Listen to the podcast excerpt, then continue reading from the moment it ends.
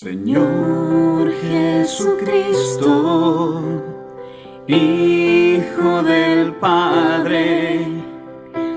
Queridos amigos de Radio María, en su programa Iniciativas de Cambio, aquí con Elena Salazar.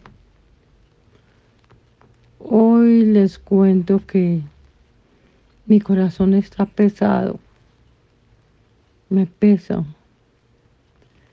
Eh, leyendo todas las noticias, oyendo todas las noticias sobre lo que está pasando en Israel, como que he podido profundizar un poco en qué fue lo que pasó cuando los reyes magos llegaron a donde Herodes a preguntar dónde estaba el rey recién nacido de los judíos. Y es ¿Cómo puede ser que han pasado dos mil años desde que Jesús resucitó, más treinta de para atrás de, de cuando Él nació? Y que pueda estar este pueblo perseguido, viendo a ver cómo lo sacaban y más todavía, más atrás todavía. Cuando Moisés logró sacarlos de Egipto y todavía el, el faraón que aparentemente los estaba dejando ir, resuelve que no, que va a volver otra vez a perseguirlos y, se va detrás de ellos y después hmm, se ahogan todos en el Mar Rojo. Y desde luego se pone uno a pensar, ¿por qué? ¿Por qué los persiguen? Bueno, y uno oye decir toda clase de cosas. ¿Qué es que son unos tacaños? ¿Qué es que son los dueños de las finanzas del planeta? ¿Qué es que son los que manejan esto y lo otro? No, sencillamente es porque es el pueblo de donde salió el Salvador del mundo, el Cordero de Dios que va a inmolar para salvarnos a todos y que hay un enemigo fatal que tiene Dios, que se puso furioso y en el libro de Daniel dice que él no se aguanta eso, que, que porque va los seres humanos a ser más importantes que los ángeles y armó todo ese cuento en el cielo y apareció semejante guerrilla en el cielo que se llama los demonios. Y cómo vemos tantas cosas que pasan sobre el planeta Tierra que no es más que el resultado concreto, material y físico de eso que el demonio armó cuando supo que él, que era el que estaba al mando de todas las cosas, que era el primer ministro de Dios y que estaba, como decirse, segundas en la fila, que primero era Dios, después eran los ángeles, después era eh, el mundo animal, después el vegetal, y, él podía como gobernar sobre todo y, Dios lo tenía pues de, de viceministro, de, de vicepresidente más bien, y que todo pasaba por sus manos y de repente descubrió que no, que lo bajaron de la fila y que ahora primero estaba Dios, después seguían los seres humanos y el tercero estaban los ángeles y ahí sí el reino animal y el reino vegetal. Y eso lo enfureció y desde ahí se acabó la paz, la armonía y, la vida sencilla y, llena de, de, contento que Dios había planeado para nosotros. Y como igual, como desde, desde que salieron del paraíso, y que Dios puso el ángel con la espada de fuego en la puerta del paraíso, eh, les prometió que llegaría un día en que nos mandaría un Salvador. O sea que los seres humanos desde el primer momento han cargado en su corazón la esperanza de ser rescatados y de alguien que sirva de puente entre Dios y nosotros para que podamos volver a estar con nuestro Padre. Y tenemos la parábola del Hijo Pródigo y bueno, tantas historias que Jesús nos quiso enseñar para que entendiéramos eso.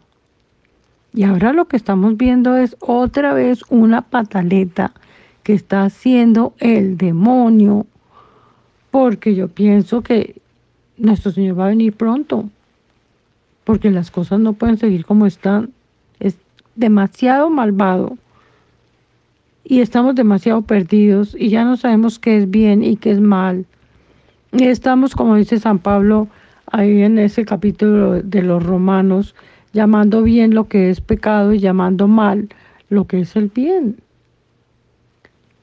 Y entonces vemos esta masacre que hicieron estos de Hamas en esos pueblitos y las mentiras que han dicho de que los eh, israelitas invadieron una, una tierra y que se la quitaron a los palestinos.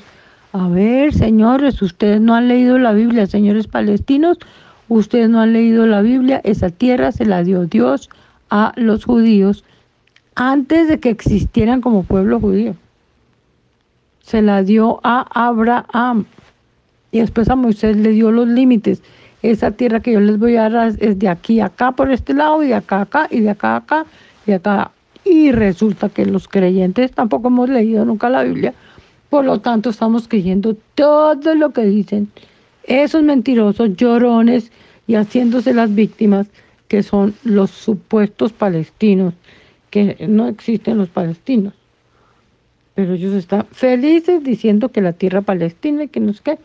Hay que oír toda esa historia, hay que profundizar, hay que oír los eruditos de hoy que están enseñando qué es lo que está pasando allá y de verdad se puede uno dar cuenta que esto es una guerra como esas que, que sucedían en las épocas antiguas.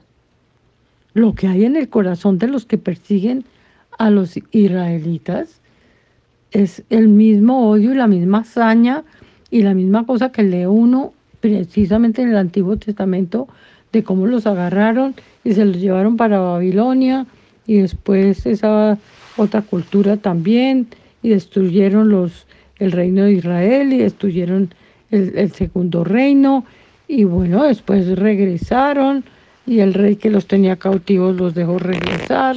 Estamos exactamente viendo la misma cosa suceder en el siglo XXI. Y los israelitas peleando igual por los principios que Dios les enseñó, por lo que Dios les prometió. Con mucha tristeza, pero también como sintiéndome, como viendo una película, más que viendo una película, sintiéndome metida en esa película de lo que está pasando en Israel. Además de lo que está pasando en, Ucrania, ¿no? Porque nadie se acuerda ya de Ucrania, pero allá siguen masacrando gente y estos de la OTAN y, y, y, los de Estados Unidos. Y, Putin está tranquilo, sentado de pierna cruzada sin hacer nada. Él no los ha atacado, él no los ha invadido, él solamente se quedó ahí dejando que ellos se tiren de cabeza y él se defienda y defienda a su gente. Entonces, ¿qué está pasando? A mí lo primero que me pasó es que estoy diciéndole a nuestro Señor, oye, pero es que estás durmiendo la siesta o qué? A Nuestra Señora diciéndole, pero tú eres la Señora de todos los pueblos. ¿Qué está pasando? ¿Qué está, está sucediendo todo esto en, en el planeta? Y eso porque es lo que nos cuentan las noticias, pero hay otras guerras, los gringos están metiéndose otra vez a Haití, están metiéndose eh, eh, en otros países, están allá con sus soldados todavía disque protegiéndolos, pero lo que están es robándose los, los eh, recursos naturales de los países. Bueno, esto es un asalto a mano armada de, de tantas cosas, de también de nuestra, de nuestra mente, de nuestros sentimientos, porque ahora la gente no anda hablando con inteligencia, y haciendo debates y, estudiando y preguntando y formándose, sino todo a los sentimientos y todos aterrador, llorando porque qué horror todo lo que está pasando en todas partes, pero no sabemos si lo que nos están diciendo es la verdad o no.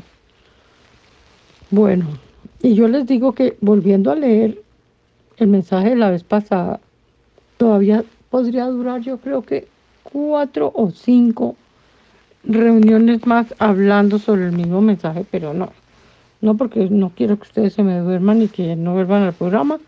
Así que hoy vamos a seguir con el mensaje 24 que se lo dio Nuestra Señora Aida el 16 de noviembre de 1950. El anterior había sido el 15, el 15 de agosto, me parece. Espérense, me devuelven mi cuaderno y me oyen pasar las hojitas y todo.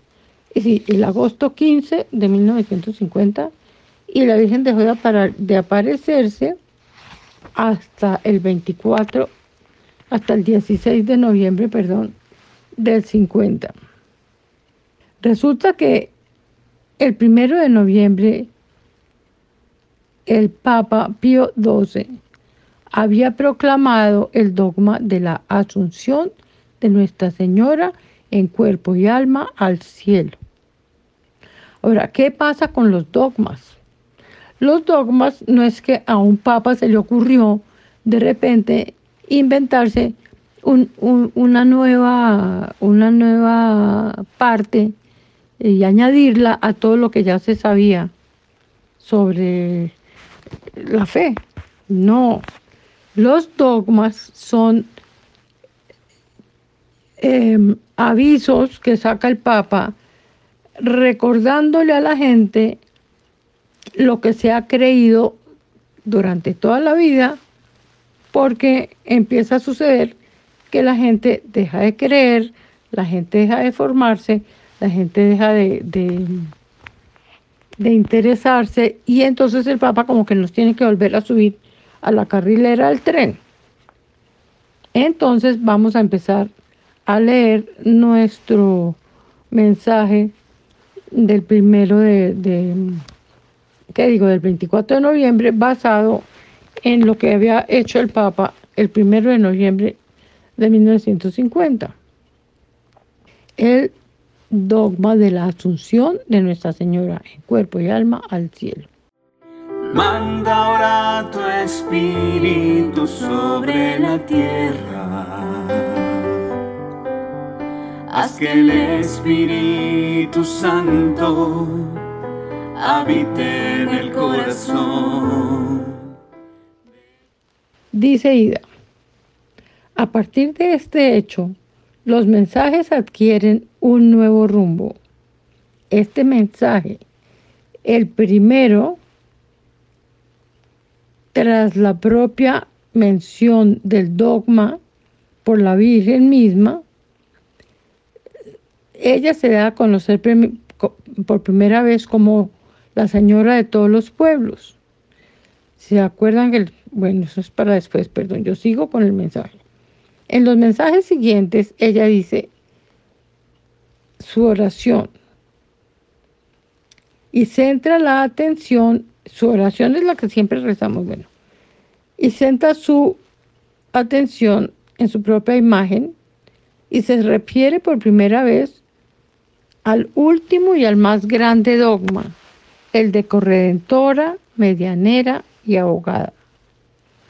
Veo a la señora de pie sobre el globo de la tierra, indicándolo, me dice, hija, estoy de pie sobre este globo porque quiero ser llamada la señora de todos los pueblos.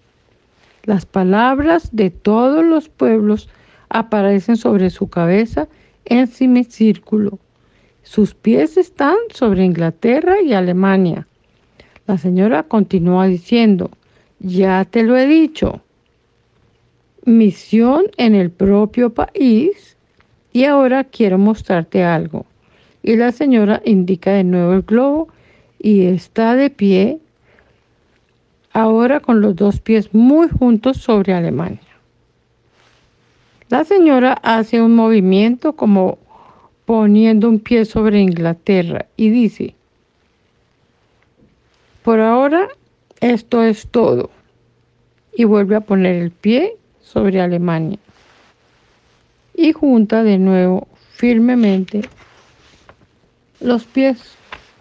La señora está otra vez con las manos abiertas y mira muy triste a Alemania. Entonces la señora dice, hija, he puesto mis pies aquí, hay que salvar a Alemania. El Hijo te ha traído precisamente acá, por eso. Ida está ahora en Alemania, recibiendo este mensaje para que lo, y para que lo comprendas mejor. He hecho sanar a muchos enfermos. Ella me muestra el mapa y me indica allí un lugar.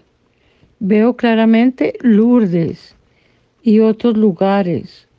No sé qué lugares son. La señora dice, ¿comprendes ahora lo que deseo aquí? Hay tantas almas enfermas. Hay que salvarlas porque se van de acá, de Alemania. ¿Por qué se van de acá, de Alemania, tantas religiosas a las misiones? Que se queden acá. Aquí hay tanto trabajo que hacer.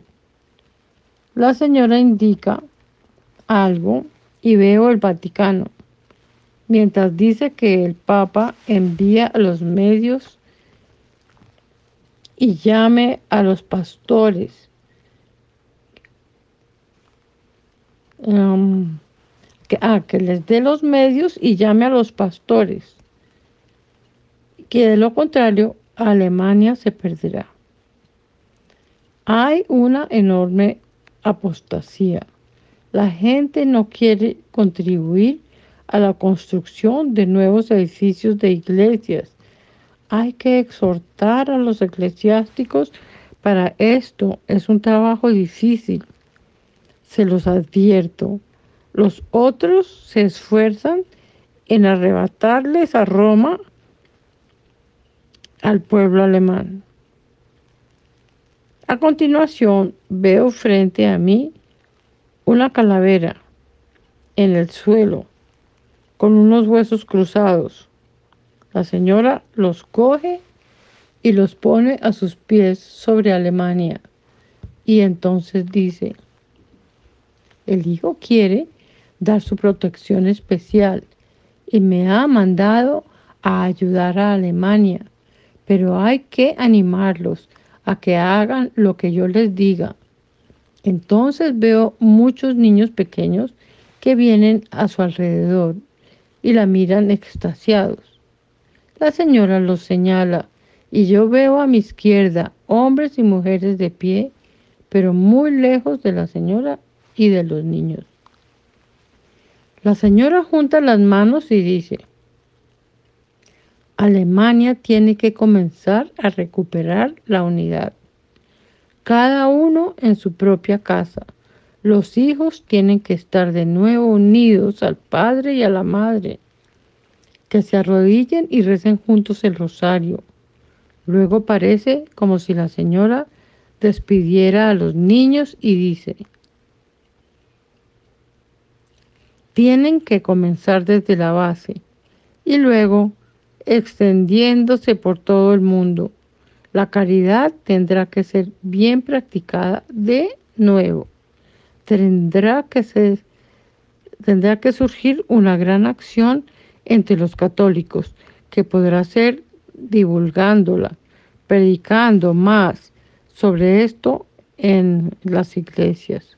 Por todas partes, emprended la acción. Y mientras parece como si la señora empujara a la gente, es muy importante que esto se haga. Hay otros que están tratando de destruir a Alemania. El pueblo está ahora dispuesto. Así que dilo, dilo.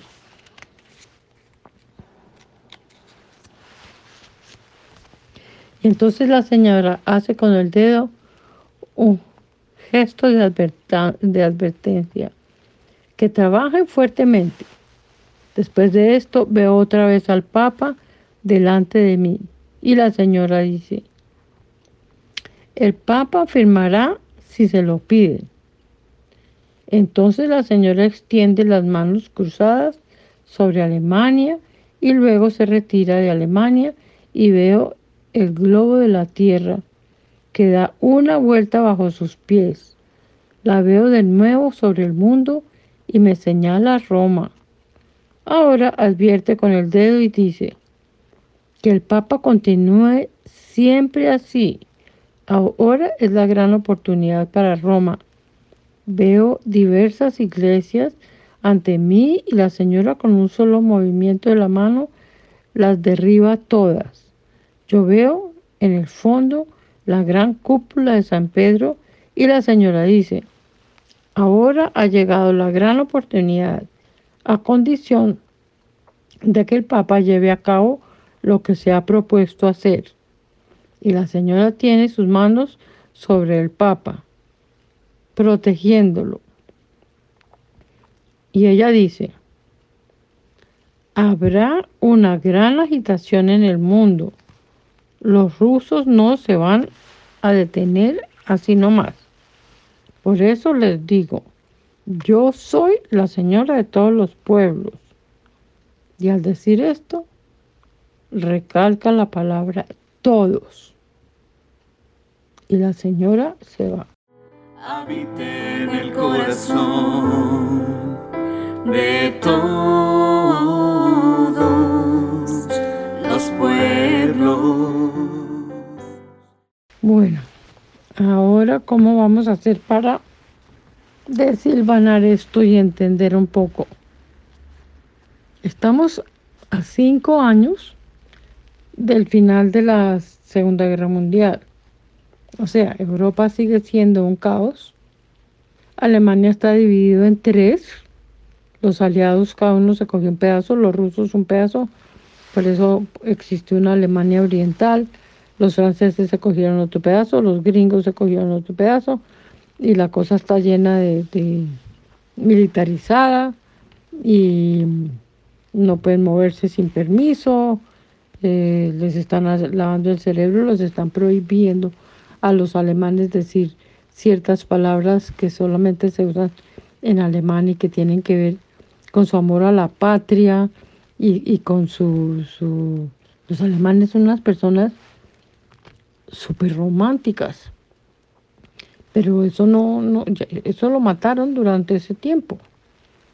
Eh, hay una cantidad de palabras que, quedaron borradas del vocabulario porque tenían que ver con el amor a la patria, con el amor a, la tradición, con, con, el orgullo de ser alemanes y todo eso estaba prohibido. Entonces, eh, pues fue un tiempo terrible. Y estaba el plan Marshall, que se, supone que sin la ayuda de, que los americanos le, trajeron a Europa económicamente y, moralmente, eh, Europa no se hubiera recuperado. No sabemos qué tanto se recuperó aparentemente por encima, pero pues yo creo que el corazón de las personas se queda roto. Y con, lo que estamos viendo, eh, viendo ahora, el problema de los judíos no se resolvió para nada. Ahora están saliendo por todos lados grupos. ¿Qué tal acá en Bogotá? Chinos pendejos de 16 años, adolescentes o qué, que se van a la entrada de la embajada eh, eh, a pintar suásticas eh, y a decir que, maten a los, a los que hay que volver a matar a los, a los judíos, que, que les echen gas a los judíos. ¿Qué está pasando? ¿De dónde salieron esas personas que fueron a hacer eso? ¿Quiénes son? ¿Cómo puede estar en el medio nuestro una gente que está pensando, a mí me pasó una vez en un colegio de curitas, el colegio belga de, Bogotá, estábamos haciendo un curso con un padrecito amigo mío y estábamos viendo a ver cuáles son los problemas, de eso. Era con chinos de décimo, qué, qué, problemas hay en el mundo y cómo esos niños a esa edad podían estarse preparando para resolverlos cuando llegaran a, su edad adulta. Llega un chino y dice que, que es que el mundo se tiene que volver comunista. ¿Qué ha oído ese niño en su casa? Esto es año, ¿qué les digo yo? 2003 o 2004. Eh, ¿Qué ha oído ese niño que el comunismo es lo que va a rescatar al mundo? Y se para otro niño enfurecido y le dice, pero oiga, yo llevo con ustedes cuatro años, les he contado todo lo que, por lo que me ha pasado mi familia, cómo nos tocó huir de Cuba, lo que está pasando en Cuba, lo que está pasando con toda la gente de mi familia que se quedó allá. ¿A usted le parecería bien o sea, ¿para qué les ha servido a ustedes que yo les cuente si ustedes no han unido, unido lo que yo les he contado y siguen creyendo que el comunismo es lo último? Y entonces otro chino dice, no, no, es que realmente no, no es el comunismo, el problema de verdad es los judíos. Y le digo yo al chino, ¿usted conoce algún judío? No, ¿Usted sabe de alguien que conozca algún judío y que el judío le haya hecho algo malo? Pues no. Entonces, ¿por qué está diciendo eso? Ah, yo no sé. Yo no sé por qué estoy diciendo eso. Después el padre me comentaba, no le puedo creer que esos niños que los conozco yo desde prekinder cuando llegan acá, haya oído yo esas dos cosas que oí hoy en este salón. No lo puedo creer. Pues sí, como no sabemos nada, como nunca les preguntamos a los niños, como ellos andan por la calle, como ellos oyen a otras personas, como nosotros no somos claros en nuestros principios, pues resulta que tenemos un niño adorado que saca las mejores notas y todo, pero que está pensando que hay que matar a los judíos para que el mundo se arregle. Pero no se ve a sí mismo. No se da cuenta que él es un racista no sabe por qué es un racista. Entonces, ¿qué estamos enseñando? Yo aprendí en mi casa que los campesinos que trabajaban en las fincas de mis abuelos eran exactamente igual a nosotros, que era como una comedia, que a nosotros nos tocaba hacer, que los nietos del, del terrateniente y a los otros les tocaba hacer el papel de campesinos, pero que cuando no estábamos en la comedia éramos exactamente iguales, ellos y nosotros. Qué bendición, cuánto he agradecido yo ahora que estoy viejita, eso que aprendí con mi familia. Pero naturalmente eso no es lo que aprende todo el mundo. Qué lástima que no, no sea una cosa más difundida. Bueno, entonces, centra la atención, la Virgen Dice por primera vez que ella es la señora de todos los pueblos.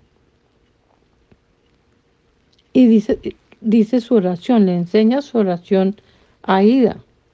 Y también le explica cómo es la imagen que ella quiere que pinten de ella y más adelante le explica por qué está parada así, por qué tiene la cruz detrás de ella, los rayos que le salen de las manos, porque no hay nubes sino ovejitas debajo de ella, bueno, todo eso. Eso ya lo veremos cuando lleguemos allá. Y le dice que sigue preocupadísima por Alemania. Y si vemos lo que está pasando ahora con el cisma que hay en Alemania, pues sí, la Virgen tenía toda la razón.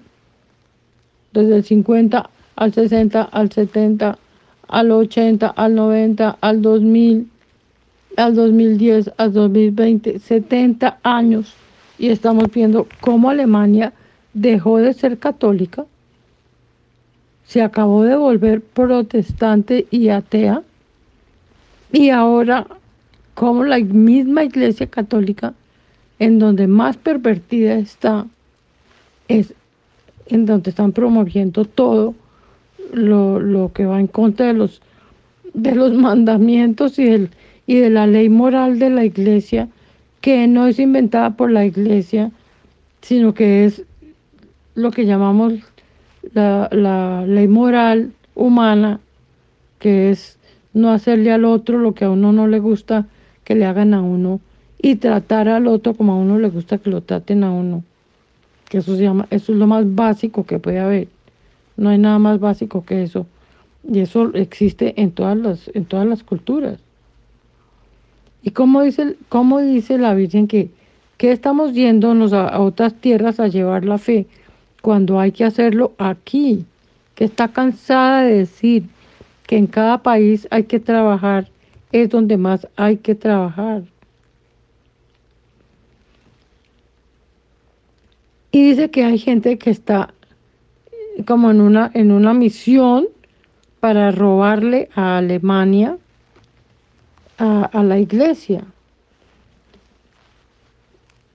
¿Cómo habrá sido eso? Pues no, no sabemos mucho. Yo no, no he, no he, encontrado la forma de poder como estudiar y profundizar y saber qué fue de verdad lo que pasó con Alemania, cómo ha sido el, el caminar de, de Alemania hacia el dejar su fe, entrar en la apostasía que igual la Virgen se lo dijo a los niños en a los niños en Fátima. Y es lo que vemos en todas partes. La apostasía se va siendo sencilla. Entonces aceptamos aceptamos que las familias se desbaraten, mismo nosotros nos separamos, si nuestros hijos se separan, pues esos ya son grandes, eso es su propia decisión, nosotros no tenemos que decir nada, no tenemos ni la minoría cuántos nietos habrán abortado, mm, y, ni idea. Eh, no, no podemos hablar de esos temas, como dicen que de política y de religión no se puede hablar, y bueno, todos así felices y todo se va desmoronando sin que nos demos cuenta. Entonces sigue la señora preocupada por Inglaterra también, pero más sobre Alemania. Y lo grave es que igual, Alemania se recuperó a pesar de todas esas trabas que les pusieron mm, después de la Segunda Guerra. Eh, Alemania volvió y llegó, se convirtió e, en la economía más fuerte de Europa. Porque es que los alemanes son trabajadores, ellos son serios, ellos son comprometidos. Cuando ellos dicen sí, es un sí, cuando dicen no, es un no. Entonces eso pues hace que, que las cosas funcionen. ¿Y cómo la Virgen le puede decir a Ida, hija, he puesto mis pies aquí porque hay que salvar a Alemania? el hijo te ha traído precisamente acá, a Alemania, y en ese momento Ida no estaba en, Holanda, sino en Alemania, eh, recibiendo el mensaje. Y, la Virgen quiere que ella hable, hable con la gente de, Alemania, con, con los sacerdotes, con la curia de Alemania.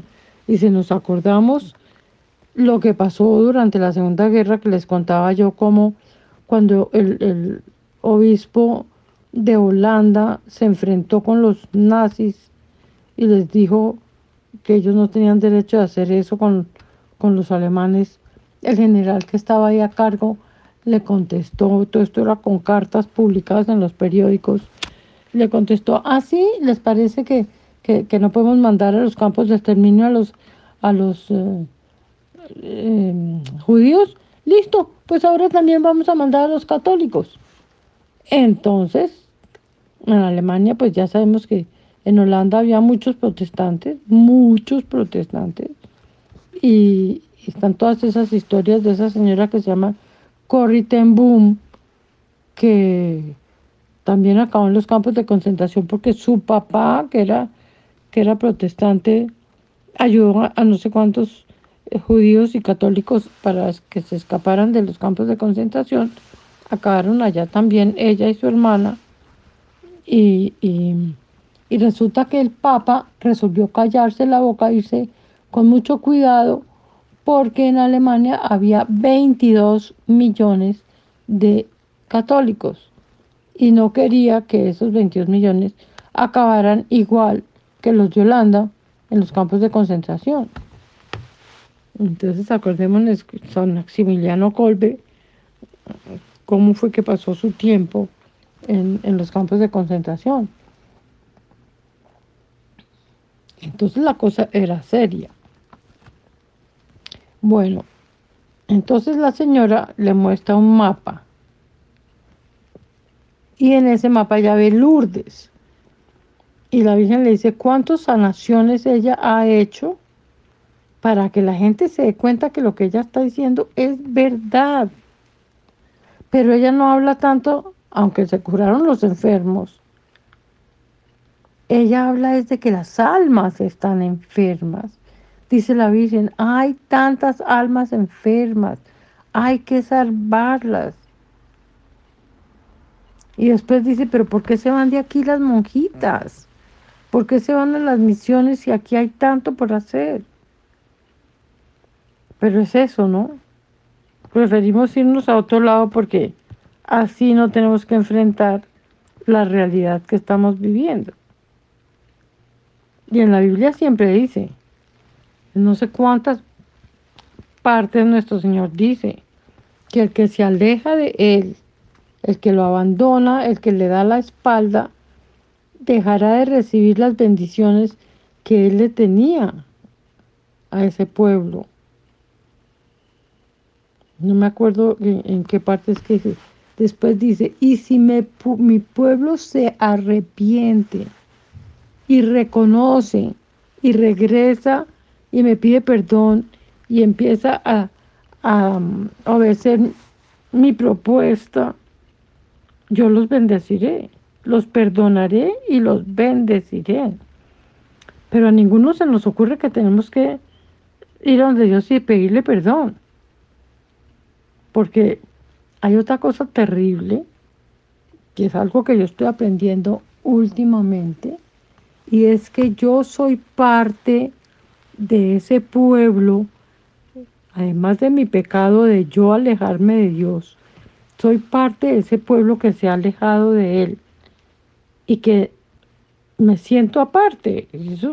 un día estaba rezando el rosario y de repente nuestro Señor me echó un ladrillazo en la cabeza porque estaba yo diciendo, mm, perdón, a los, perdona a los pecadores ahora y en la hora de nuestra muerte, amén.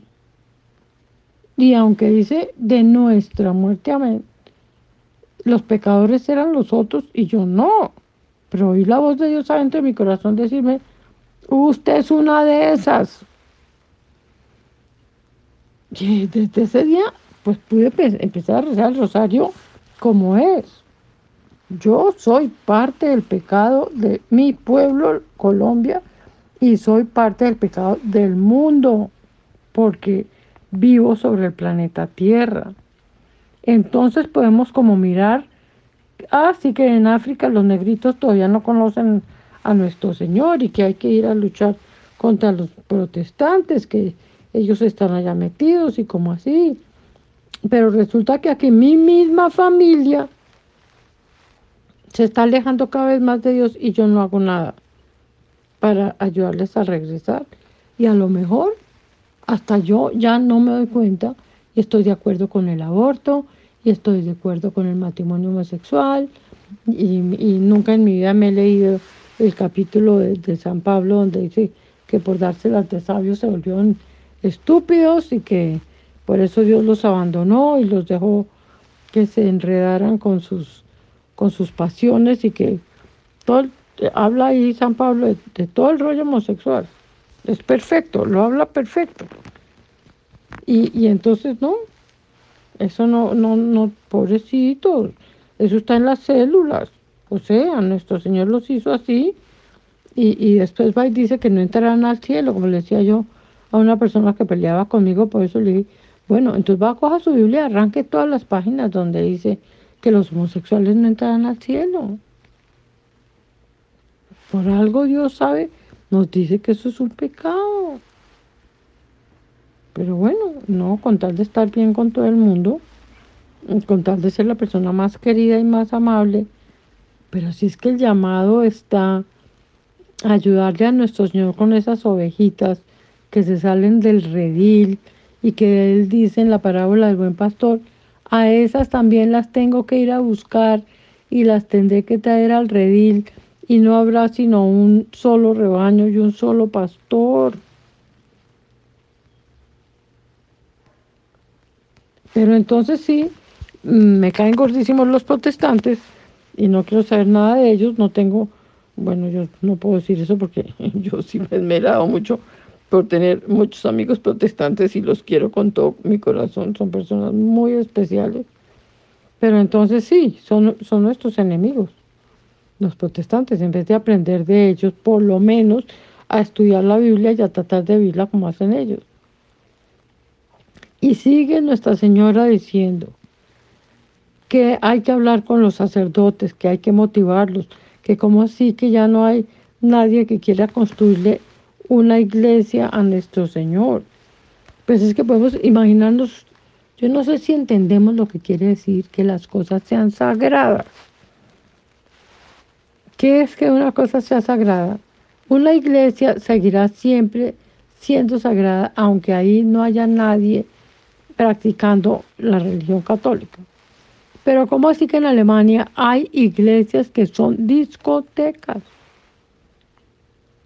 Esto les parece lo último. Nadie, nadie se pellizca. Qué vergüenza con nuestro Señor. No, pero Elena, usted es una extremista y una exagerada. Y, bueno, seguramente nuestro Señor me ha puesto en el corazón cosas que de verdad yo no tengo con quién compartirlas porque la gente se le torce los ojos cuando yo empiezo a decir esas cosas. Y la Virgen dice, va a ser un trabajo difícil, se los advierto, porque hay otros que se esfuerzan en arrebatarle a Roma al pueblo alemán. Esto estamos en el año 1950. Ahora, los mismos curas, los mismos cardenales y los mismos obispos alemanes están felices de bendecir los matrimonios entre hombre y hombre y mujer y mujer. Y bueno, ¿cuántos no serán pedófilos? ¿Qué es lo que se ha ido descubriendo a lo largo de los años? Pero es que no, nadie habla de eso, eso no se puede decir.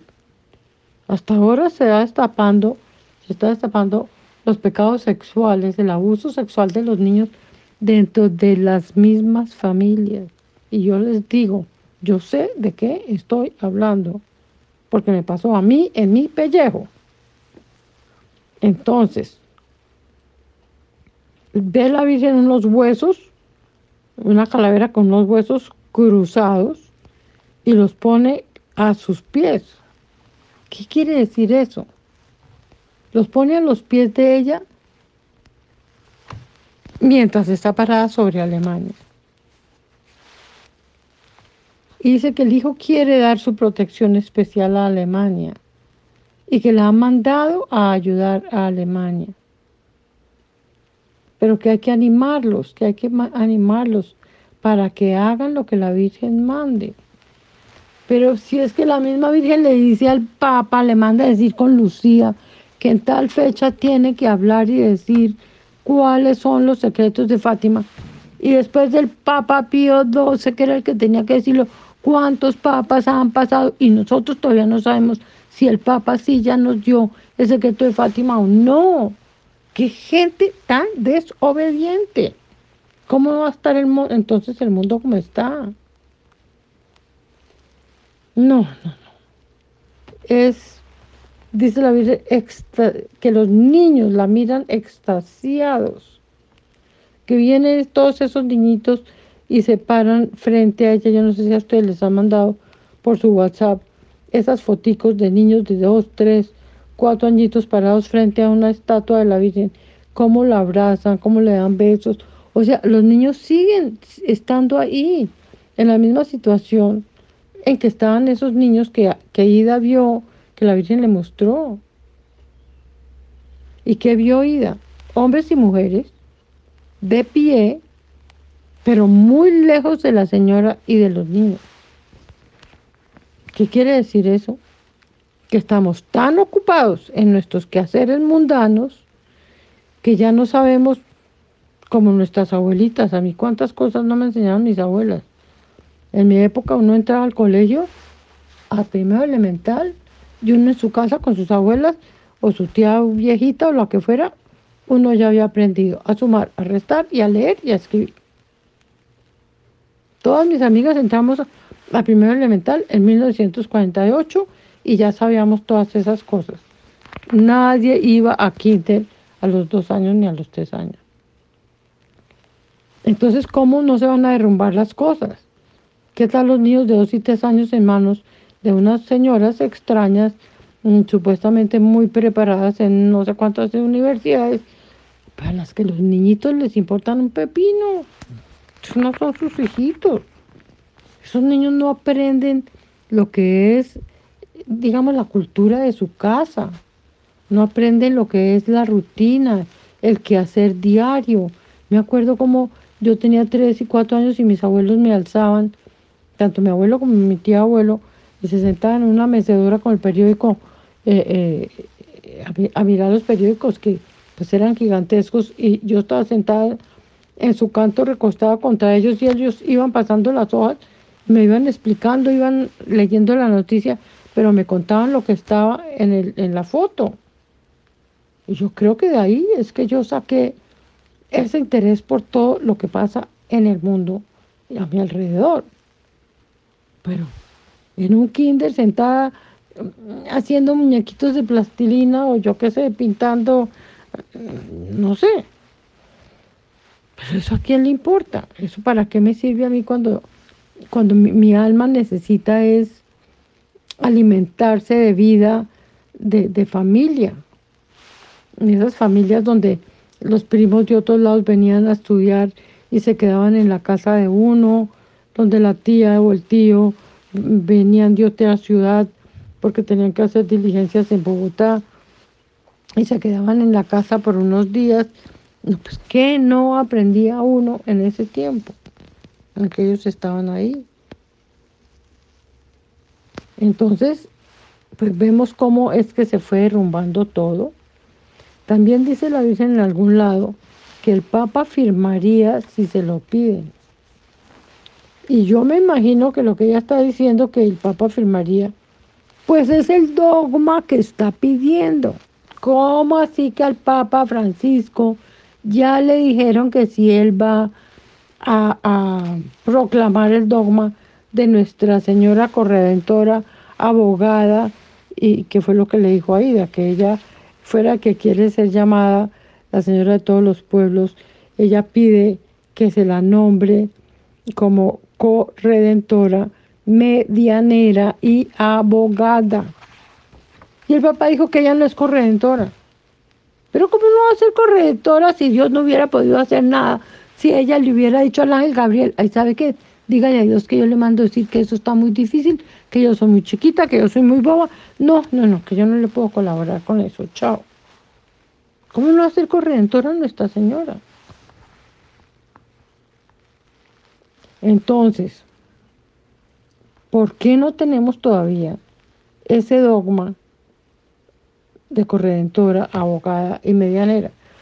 porque ni siquiera sabíamos que eso lo había pedido ella. Yo hace muy poco supe, por unos cuatro años hace que supe de estas apariciones y fue muy chistoso porque tengo un amigo que me regaló la estampita y me dijo, mire, le traigo esta estampita de regalo porque usted siempre dice que usted es una cabra loca que se le metió a nuestro Señor en el rebaño de ovejitas.